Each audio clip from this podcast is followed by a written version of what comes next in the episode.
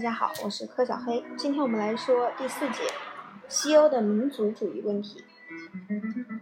西欧不存在可与俄国内战和中欧左右派之间剧烈冲突相提并论的种种动乱。民主制度在西方有着更深的根基，因此主要的社会结构更健全，享有更多的民意支持。西方列强已是战争的胜利者，而不是失败者。这一事实进一步促成了政治和社会的稳定。不过，绝不能因此就认为西欧在战后数年中没有遇到困难。实际上，它也有许多问题，其中最严重的本质，就本质来说是经济问题。尽管它也带来了深远的社会和政治后果。西欧两个主要国家，英国和法国的经历可以很好的说明这一点。英国的主要问题无疑是长期而严重的失业率。战争结束后，紧接着曾有过一时的繁荣。当时工厂加班加点的生产，以满足被长期抑制的消费需求。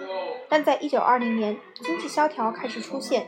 到1921年3月时，已有200多万人失业。20世纪20年代，失业仍在继续。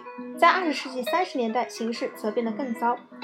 英国的不景气实际上从1920年，而不是从1929年就已开始，而且无间断地一直延续到第二次世界大战。数百万家庭都要靠国家救济及通常所说的失业救济金维持生活，整整一代人都是在没有就业机会的环境中成长的。这种情况不仅在经经济上，而且在心理上都是不健康的。最后，失业者变得情绪低落，依赖失业救济，对前途不抱任何希望。保守党的斯坦利·鲍德温在1926年大罢工时是英国首相，他那坚定沉着的面部表情，向许多投票人暗示了当时政府最需要的品质。这些状况必然会产生政治后果，其中最重要的就是自由党的衰落。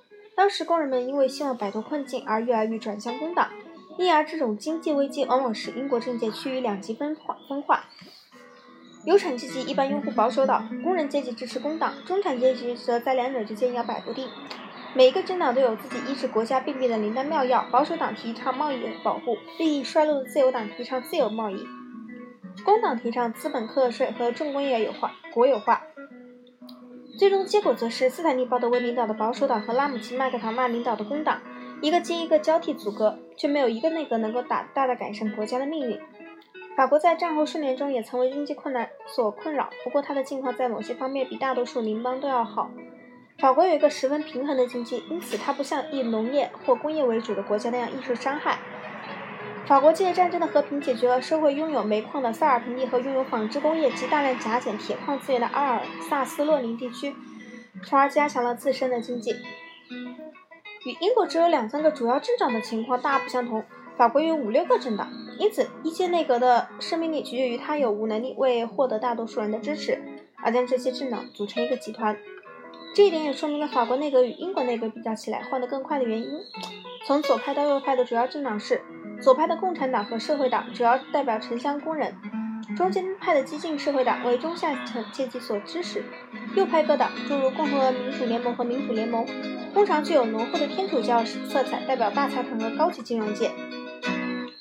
在战后五年中，法国有主要建立在右派主导基础上的民主联盟内阁统治，这一时期举足轻举足轻重的人物是雷蒙·普恩加莱，他决心要德国人赔偿重建家园所需的费用。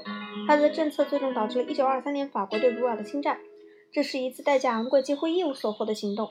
到1924年初，一法郎的价值已从战前的19.3美分降到3美分多一点。1926年7月，普恩加莱组织了一个除社会党和共产党外其他所有政党参加的全国联合会内阁。普恩加莱采取了保守但却严厉的措施，以紧缩开支、增加收入。